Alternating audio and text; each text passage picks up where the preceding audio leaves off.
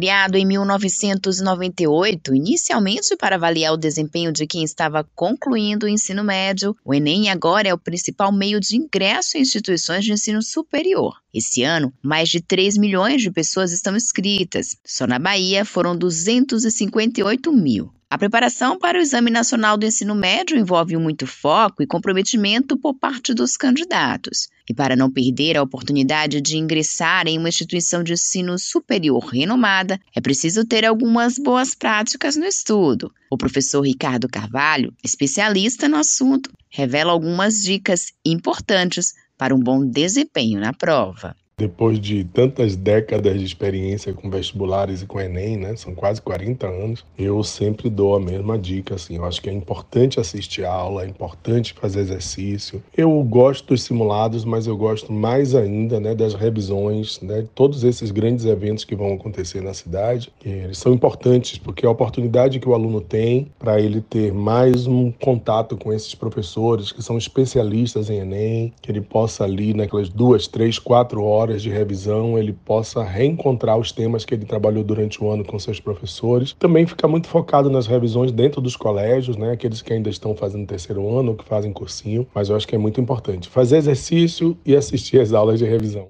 O professor destaca ainda que, além do controle emocional, a organização do tempo e o conhecimento equilibrado de todas as disciplinas são fundamentais. É tão importante para o jovem que vai fazer Enem que ele saiba o conteúdo, que ele tenha revisado bem o conteúdo, que ele tenha exercitado, mas que ele saiba principalmente lidar com o tempo que ele tem para responder uma quantidade tão grande de questões. Essa coisa do equilíbrio do tempo, de fazer logo as questões mais fáceis primeiro, deixar as mais complicadas e difíceis para depois, tentar fazer as primeiras disciplinas que ele tem mais facilidade, deixar as que ele tem mais dificuldade para depois, são estratégias que funcionam muito bem. E com isso garante que que o jovem a jovem, eles vão ter um desempenho mais assertivo, sem dúvida alguma. É, durante muito tempo se acreditou que era preciso você se concentrar na sua área. Hoje já se sabe que não é bem assim, né? Que é fundamental que você tenha uma prova equânime em todas as áreas, porque aquele seu concorrente principal, ele já está bem naquela sua área de concentração. Então, o jovem de saúde, ele tem que estar tá muito bem humanas. O cara que vai fazer a prova de humanas lá, direito, administração, ele tem que estar tá muito bem, sem dúvida nenhuma na prova de naturais. Então hoje o ideal é que você esteja bem em todas as disciplinas para poder escolher que curso você vai fazer depois. A primeira prova do Exame Nacional será dia 5 de novembro. E a menos de um mês para o início da prova, a Secretaria de Educação da Bahia criou esquemas especiais de estudos, como explica Patrícia Machado, coordenadora geral do Universidade para Todos.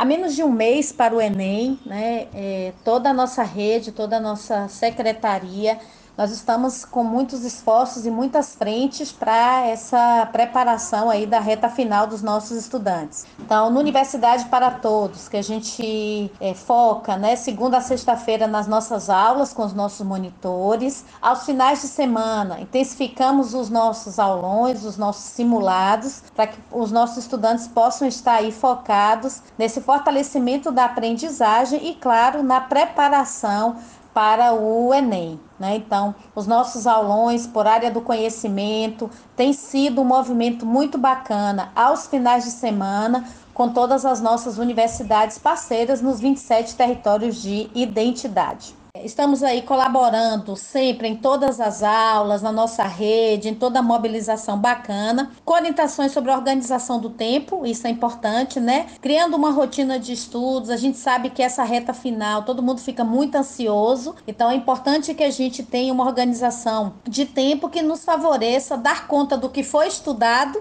e do que ainda está necessitando de alguns ajustes nesse movimento do estudo. A Secretaria Estadual de Educação também montou uma programação de revisão online para português e matemática, com a ação hashtag Olho no Futuro. Os aulões são ao vivo, transmitidos através do canal oficial da Secretaria no YouTube. Josi Braga, para Educador FM.